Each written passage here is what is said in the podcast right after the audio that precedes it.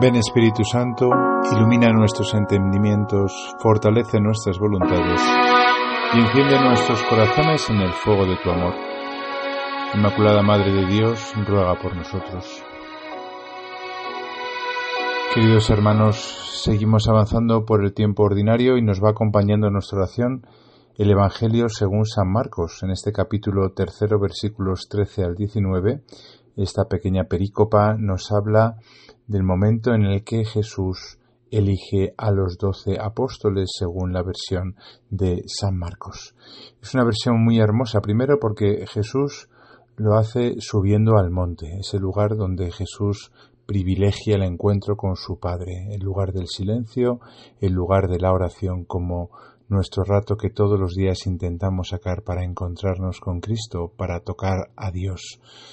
En el silencio normalmente de la noche, donde Jesús, liberado de sus ocupaciones habituales, podía hablar con su Padre, los nombres de los doce apóstoles que se nos detallan pasaron por su corazón. También podemos entender que nuestro nombre pasó por el corazón de Cristo en una de esas noches, en, esa, en ese conocimiento divino que supera al conocimiento humano, Jesús, siendo hombre y Dios, pudo bien eh, atravesar la distancia del espacio y del tiempo y poner nuestros nombres también en esas noches en las que, dialogando con su Padre, se acordó de cada uno de nosotros. Somos llamados por Dios. De hecho, así es, lo dice, lo presenta San Marcos. Llamó a los que quiso. Esto es hermoso porque eh, el Señor, el corazón de Cristo, humano como el nuestro, sabe de amores. Y nuestro nombre pasó por su corazón porque somos amados por Él. Fuimos elegidos desde toda la eternidad, dirán los salmos. Eh, nuestro nombre está grabado en el corazón de Cristo. Somos amados por Él, nos ha querido y el día de nuestro bautismo mm, empezamos a ser hijos de Dios. Como decía un antiguo profesor, llamó a los que quiso y porque los quiso. Es decir, llamó desde la libertad, amando a los que llamaba, trayéndolos a la existencia.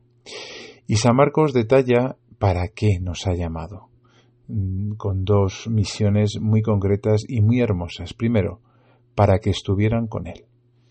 El fin de la llamada primero es siempre estar con el amado. Cristo nos ama, pasamos por su corazón para estar con Él, para convivir con Él, para adelantar ya aquí en la tierra lo que será toda la eternidad, que será amar a Cristo. Y también añade San Marcos, y para enviarlos a predicar, con autoridad para expulsar a los demonios. Ciertamente que no podríamos conocer a Cristo y no amarle, no amarle y no seguirle y no hablar de Él a todas las personas eh, que son eh, amigos nuestros, compañeros nuestros, queridos nuestros, porque de lo que abunda el corazón habla la boca y por tanto primero estamos con Cristo y después hablamos de Él.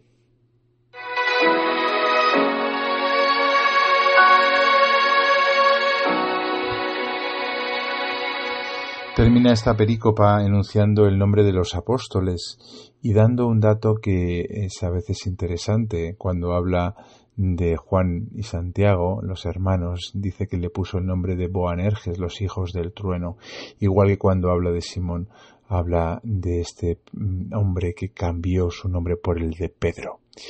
Esto es hermoso cuando nos encontramos con Cristo, cuando Cristo pasa eh, por nuestras vidas, cambia nuestro nombre cambia nuestra vida completamente como de la noche al día antes de Cristo y después de Cristo también podríamos decir eh, en nuestras vidas cuando nos hemos encontrado con Él.